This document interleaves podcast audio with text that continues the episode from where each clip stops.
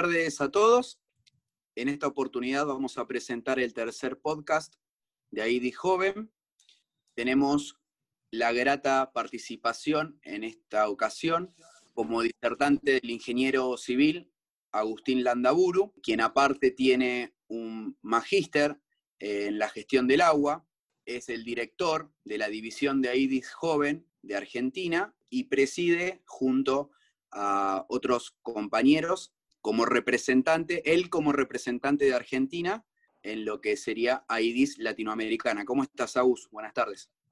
¿Qué tal, Federico? ¿Cómo estás? Muy bien, por suerte. Bueno, me alegro mucho. Muchísimas gracias por, por brindarnos este espacio para este tercer podcast, en el cual vamos a hablar un poco de la gestión del agua. Sí, un poco de lo que estamos. La propuesta de este podcast es ver la gestión del agua eh, a nivel urbano. Así que bueno. Arrancamos con la primera pregunta.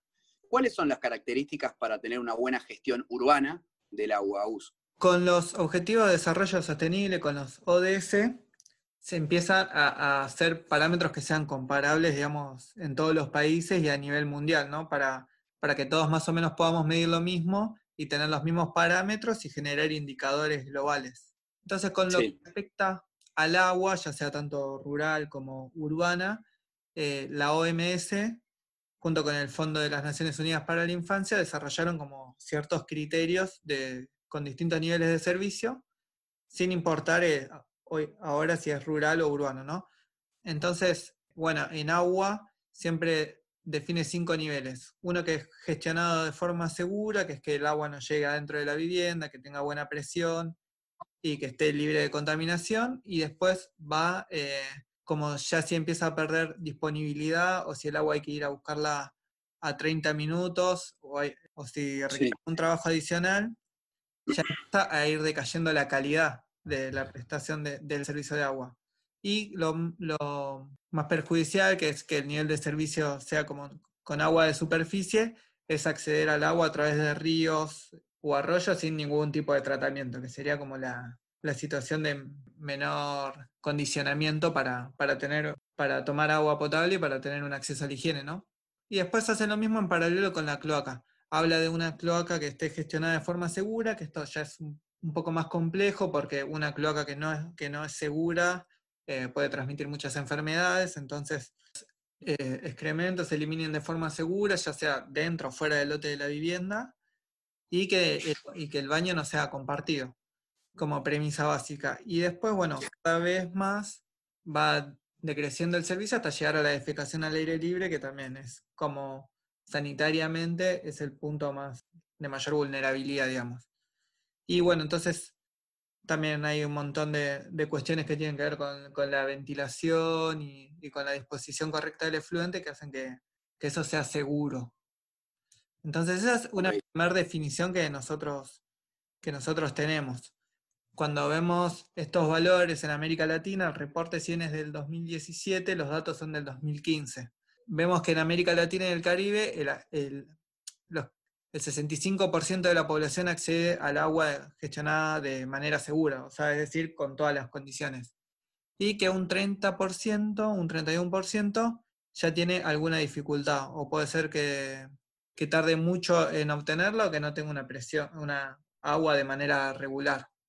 Eh, con lo que respecta al saneamiento básico, esta situación es más crítica porque ya solamente un 22% en América Latina y el Caribe accede de manera gestionada el saneamiento básico y un 63% lo hace con un segundo nivel, que sería un nivel básico que ya no es gestionado de forma segura y que implica que, las instalaciones o no tienen todas las condiciones o, es compartida, por ejemplo. Digamos, en niveles básicos tenemos prácticamente en los dos términos al 90%, igualmente hay como, como una brecha ahí que, que falta ajustar muchísimo para, para mejorar, sobre todo lo que es eh, el sistema de saneamiento. Sí, tota-, las cifras, o sea, porcentuales son muy, diversas, muy diversas. Eh, y bueno, o sea, las diferencias de los niveles que vos eh, estás nombrando también, ¿verdad? Sí, después hay entre un 10 y 15% que, que ya el servicio es deficiente, totalmente deficiente, puede ser porque, porque el agua no está en condiciones o porque queda muy lejos o requiere una demanda extra de la familia para poder acceder y ya se considera que, que no es seguro. Pues también recordemos que todo esto de la seguridad tiene que ver con, con tener agua en el momento en que uno la necesita, ¿no? Por ejemplo, ya sea para higiene o para consumo, es tener agua disponible en el momento que uno la necesita. Entonces ya el servicio empieza a ser limitado, eh, acarrea un montón de otros problemas. hay un 10% por lo menos como que está en esa situación tanto para el agua como para la cloaca. Terrible. Terrible. Eh, y Agus, eh, nos, marcaste las diferencias de los niveles y otra consulta. Las diferencias en lo que sería una gestión segura, básica, o las limitaciones, o esto que estabas nombrando también de, de la defecación o aguas, aguas de superficie? ¿Cómo, vendría a ser? Em, con todo lo que tiene que ver con, la parte de seguridad del acceso, ahí nosotros ya vamos a empezar como a, discriminar un poco más el contexto del marco urbano o, contexto local, ¿no? Por ejemplo, no es lo mismo ya un asentamiento informal que una zona rural dispersa, ¿no? Donde por ahí si bien eh, en los asentamientos informales, al darse cuestiones de hacinamiento, genera nada, que todo esto que todas estas limitaciones al acceso se potencien mucho más en términos de enfermedades, salud pública y demás. Bueno, de hecho lo vimos con, con el coronavirus, incluso de cómo explotan los casos en una región tan concentrada y con problemas deficitarios, ¿no? Porque la propagación de este virus no deja de ser igual a la propagación de cualquier otra enfermedad. Entonces, es un parámetro ¿no? que podamos incluso tomar de, cómo repercute, cómo impacta la vida, cómo impacta una enfermedad dentro de las condiciones de vida en las que uno vive o, que hay mucha gente que, sobre todo en la zona urbana la más crítica sería esta de los asentamientos informales, ¿no? ¿Podrías denominarme, por favor, qué, qué sería un asentamiento informal? Sí, los asentamientos informales son eh, lugares que ya por definición esta también es una definición a nivel de Naciones Unidas, es que no tiene agua segura o no tiene un saneamiento mejorado o no tiene acceso a la electricidad. de los tres servicios básicos, accede como mucho a uno. Los otros dos, no. Y también hay una cuestión implícita, digamos, de, hacinamiento de vivienda, donde ya hay más de tres, hay tres o más personas por cuarto. Digamos, así es como se mide el hacinamiento, es por la cantidad de gente que duerme en una misma habitación. Y, y entonces esto también conlleva implícito el tema, tema legal, ¿no? Porque mucho de esto tiene que ver con, que el asentamiento se dio de una manera no, no regulada, sin planificación y demás. Entonces, eh, además de todos estos problemas, tienen un problema de que no se, de que no tienen como dominio sobre su propio suelo, y esto pasa también en, en toda América Latina. Y de hecho, te, eh, como dato, te aporto que en 2012 se estima que 113 millones de habitantes de América Latina eh, viven en asentamientos informales, o sea, el 23% de la población urbana. O sea, de toda la gente que está en la población urbana, el 23% tiene esta característica. ¿Esto de qué año me decís? ¿Desde qué año, Aus? En el 2012 es la estimación. Calculo que hoy por hoy, 2020, habrá incrementado, ¿no? Mucho más lamentablemente. Y son valores que, sí, que, tienden a, ir incrementándose, si bien uno puede entender que, hay un aumento también de la cobertura del agua y del saneamiento, siempre la, expansión se, se debe dar de manera más vertiginosa, ¿no? Sí. Eh, y bueno, Aus, siguiendo con otra consulta, eh, si bien los nombraste, eh, con qué servicios nos encontramos en los, en los asentamientos informales. Es decir, vos si bien dijiste de los tres básicos, eh, carece casi siempre ah, por lo menos de dos, pero ¿con qué servicios nos podemos encontrar en estos asentamientos informales? Eh, ¿qué, es, qué, qué, pasa con, las personas o, estas familias que no tienen acceso a forma segura a dicha gestión? Tanto ahí en la, la periferia, ¿no? Perdóname. Sí, sí. No, lo que te decía está buena la pregunta porque, bueno, si vemos las estadísticas, un poco lo que hablamos recién, prácticamente el, el, gran parte del déficit que se observa a nivel eh, latinoamericano se puede decir que está como concentrado en las villas, porque si tenemos en las villas o asentamientos de, la ciudad, ¿no? Depende cómo se denominen también en cada país, que van cambiando un poco las tecnologías. Pero si nosotros queremos lograr la universalización del servicio, hay que abordar este problema específicamente en este tipo de barrios y asentamientos. Entonces, me parece que, está buena pregunta y particularmente, si bien discriminamos un poco, porque también dentro de lo que es eh, asentamientos hay como dos divisiones, unos que son los que crecen quizás más a las periferias de las ciudades o de los municipios, y la otra que, que son lugares dentro de la ciudad formal, que son ocupación de tierras, porque son terrenos fiscales porque el área está contaminada, porque no hay ningún tipo de regulación, o porque son terrenos ferrocarriles, sobre todo acá en Argentina que son nacionales, no sé cómo será en otros países, que quedan vacíos, vacantes, entonces se da una ocupación. Y las dinámicas son totalmente distintas. Cuando hablamos principalmente de los asentamientos informales en la ciudad, porque vamos a hablar de la gestión urbana del agua en la ciudad, cuando hablamos de esto, la forma de conectarse al agua es eh, conectarse a través de un caño maestro que pase por, alguna de las calles o por algún punto periférico de la ciudad.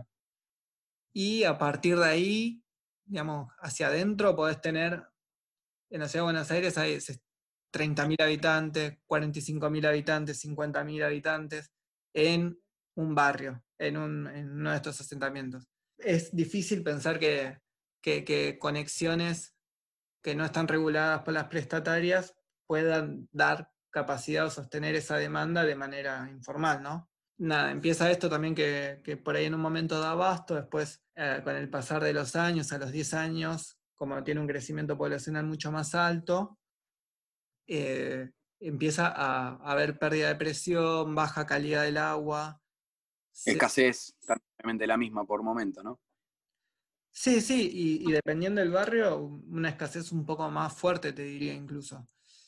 Y, también que muchas veces se, hacen los tendidos de, las mangueras de agua dentro de las mismas cámaras cloacales, porque, por, ejemplo, para no romper el piso, para no romper la calle, se usan esos mismos lugares que ya están, esas mismas cámaras que ya están construidas para pasar cables. Entonces, eh, se vuelve un poco más crítica la situación porque es muy probable que haya contaminación fecal en muchos de agua que se utiliza tanto para consumo para higiene en, un montón de viviendas que, están en estos asentamientos.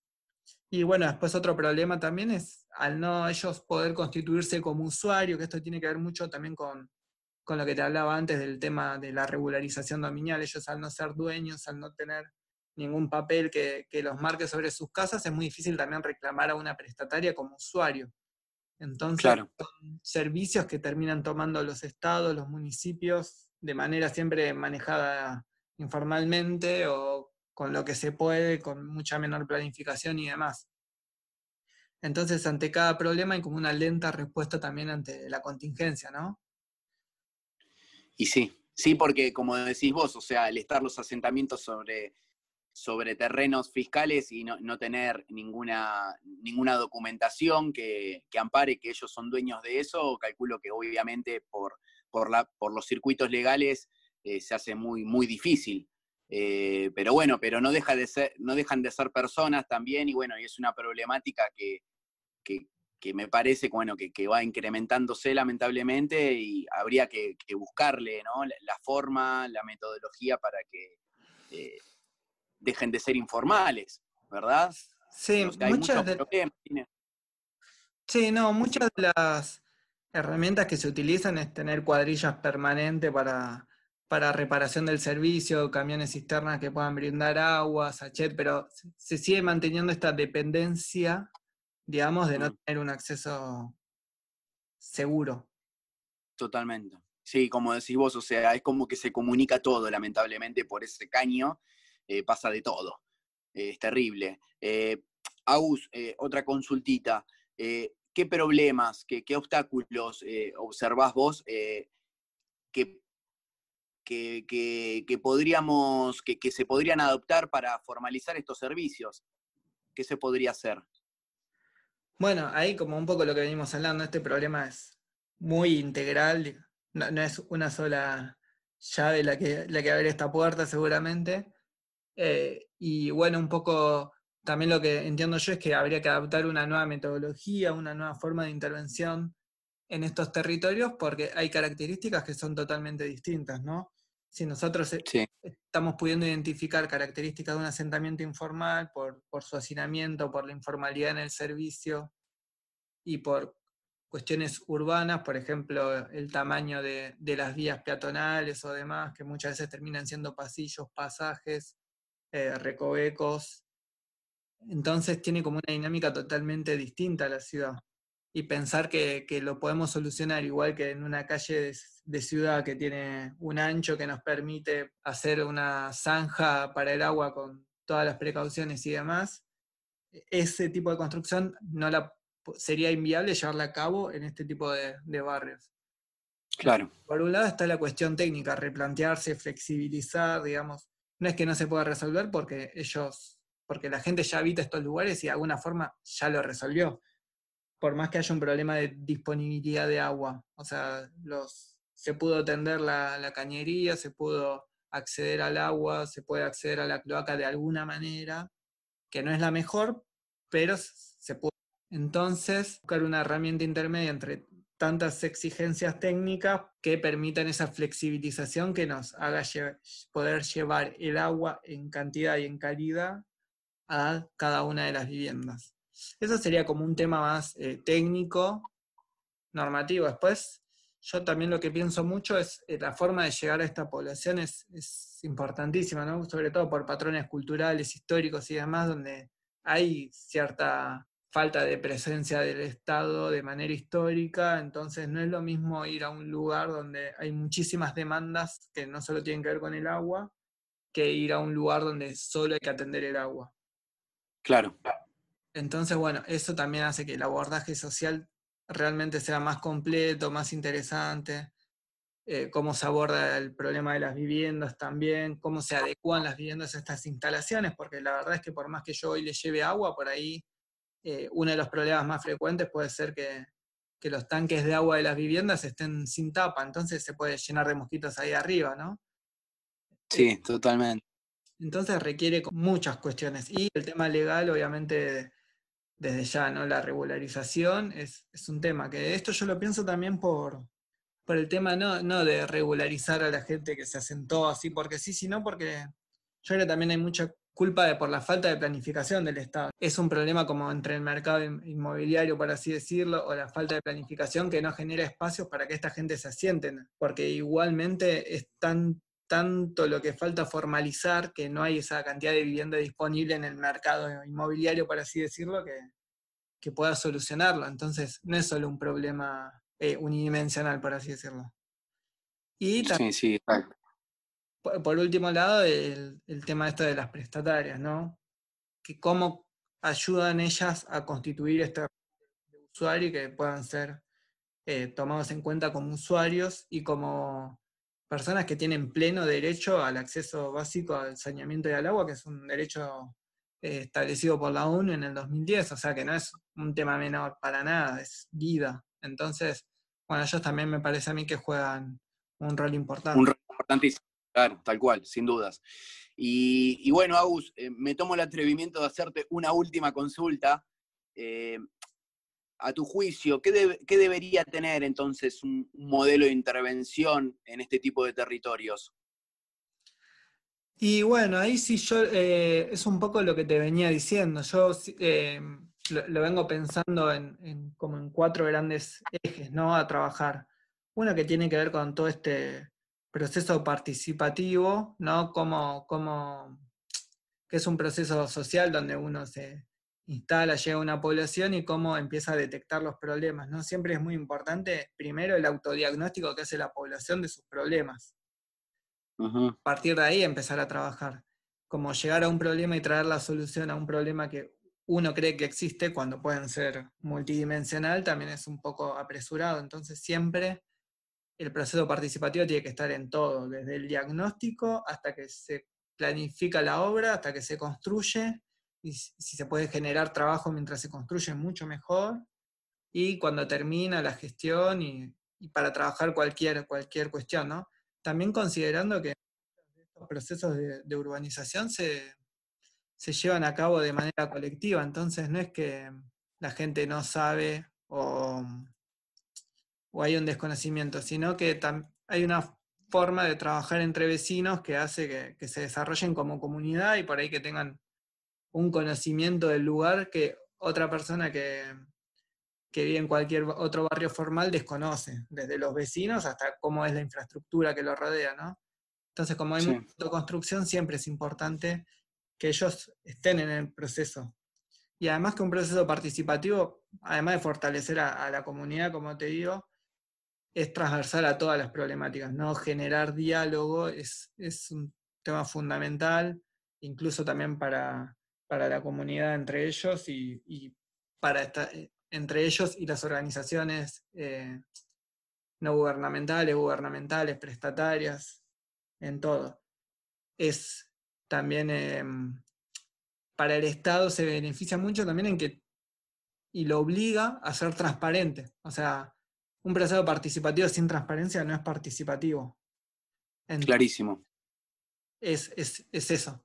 Es también buscar, eh, buscar como, como como agente que interviene, subir la vara y decir, yo lo puedo hacer participativo no solo porque en el territorio eh, tengo buenas actividades, sino también porque puedo ser transparente y puedo demostrar que no hay nada que esconder y que empiezo un proceso en el día uno con, estas actividades que más allá de que pueda llegar a tener obstáculos, obvio, porque siempre van cambiando los marcos económicos, sociales y todo, nada, trazas una línea con todos los vecinos y, vas sorteando con ellos las dificultades, pero siempre obviamente en un marco de transparencia, de decir la verdad y demás. Y, eso va a generar también un reconocimiento por parte de las instituciones, va a ayudar a construir ciudadanía, que es un poco lo que hablamos, ¿no? Que el vecino no tenga que reclamar todo al Estado, sino que ya pueda empezar a reclamar a las prestatarias, pueda empezar a reclamar eh, qué sé yo, hasta servicios de, Internet, que es algo que también falta, que ingrese el transporte a la, ciudad, a, los barrios, o sea, como que toda esa vinculación del barrio con la ciudad también es, parte de la integración y parte que, se tiene que hacer así de manera colectiva y de un proceso participativo porque es, lleva mucho tiempo desacostumbrarse a, a, lo que se venía haciendo antes, ¿no? sí, totalmente. Ese, bueno, un eje sería, es, para mi forma de ver, es hacer un proceso social que tenga un fuerte contenido de participación. Después, obviamente, lo que más sustenta esto es la inversión en infraestructura. Si no hay inversión en infraestructura que resuelva los problemas de fondo, eh, nada, se mantiene esta dependencia del Estado que, muchas veces parece que, que conviene. Entonces, también eso es algo que, hay que, hay que eliminar, digamos, de la política pública, sino que hay que invertir y llevar soluciones de fondo, no seguir generando esta dependencia. Bueno, después eh, el otro tema que también te comentaba es esto, de intervenir en vivienda. O sea, si yo quiero llevar eh, la universalización del servicio, necesito intervenir en viviendas porque si, si el agua que toma la gente por algún motivo eh, no es segura, seguimos continuando con el mismo problema. Y muchas veces la seguridad puede, puede darse en la calle, en la vereda, todo, pero si no se da dentro de la casa, eh, seguimos manteniendo. Estamos en lo mismo que nada. Claro, entonces, eh, nada, que, los baños tengan todas las condiciones de, sifones, que sean bien ventilados, que, el líquido cloacal no se obstruya, no vuelva para atrás, que el agua eh, esté almacenada en un lugar eh, seguro, mm, que, las cañerías no estén pinchadas, porque después eso también genera humedad, genera problemas dentro de la vivienda. Entonces la adaptación de las viviendas es un tema para el servicio sanitario que muchas veces es menospreciado. Y, tampoco digo que con esto que, el Estado haga todo, ¿no? Sino que por ahí con un asesoramiento técnico en, en estos lugares que tienen mucha autoconstrucción porque ellos mismos generaron su hábitat, eh, plantear y decir, ¿por qué no regularizamos en este sentido? Esto tiene que estar bien, como por ahí marcar el horizonte y decir, tenemos que apuntar hacia esto cada uno dentro de su casa. Porque también trabajar dentro de, la casa de todo el mundo es, eh, sería un poco inabordable, quizás para esta escala de intervención, pero sí es algo necesario y que, que tiene que haber como un, quizás hasta un manual de buen uso de las instalaciones domiciliarias en este tipo de, de lugares. Y un último eje, el cuarto eje, ya dije lo del proceso participativo, la inversión en infraestructura, la intervención en vivienda, es la adecuación técnica y normativa, ¿no? ya sea legal, de prestación del servicio, de, incluso de los manuales de ingeniería de cómo hacer un, tendido cloacal y, o de agua, se puede adaptar muchísimo para que mismo la infraestructura sea más económica y el servicio siga siendo de calidad. Porque la verdad es que, que brindar un, hacer un proyecto de ingeniería como se hace en cualquier lugar que tiene todas las comodidades eh, dentro de estos espacios tan reducidos, es muy complejo y termina resultando mucho más costoso por no haber entendido qué es lo que pide el contexto y qué es lo que pide, qué es lo que pide este tipo de lugares. No, sin dudas, o sea, todo lo que abordás eh, es darle una formalidad absoluta a, todo, a toda esta gente o a estos barrios que, bueno, que tienen esta vulnerabilidad y esta informalidad, ¿no? Eh, continua. Y bueno, ojalá que, que, se escuche eh, este podcast, que la gente se involucre, se entienda eh, la importancia de todo este tema, ¿no, Agus? Sí, sí, este tema, este podcast está pensado justamente a todos aquellos que, que militan el tema del acceso al agua, que, o que son ingenieros sanitarios, que, o que están llevando a cabo proyectos en su comunidad o comunidad rural, comunidad urbana, lo que, lo que puedan y, que entiendan también la problemática de una manera multidimensional, que seguramente la están entendiendo y que por ahí escuchar esto los, los representa y, y nada, y que, que, sepan que también desde ahí, jóvenes, este es un problema que, que venimos trabajando hace, hace algunos años y que siempre le damos un espacio para, para difundirlo porque nos parece interesante y nos parece que es un tema innovador y también joven, ¿no? que tiene que tener esa energía de, de llevar soluciones. Así que... Sin duda, sin dudas. Agustín, te agradecemos muchísimo por esta entrevista eh, y bueno, eh, esperemos, esperemos tener muchísimas buenas repercusiones al respecto y bueno, a no bajar los brazos, eh, a seguir trabajando sobre esta problemática tan, tan importante que nos acarrea tanto acá en Argentina como en, el resto de los países de Latinoamérica, ¿verdad? Sí, sí, es un problema que tenemos los, un, y un desafío que tenemos los jóvenes de, América Latina. Genial, Fede, te mando un abrazo y también gracias por, por la invitación. No, gracias a vos, Agus. Nos vemos.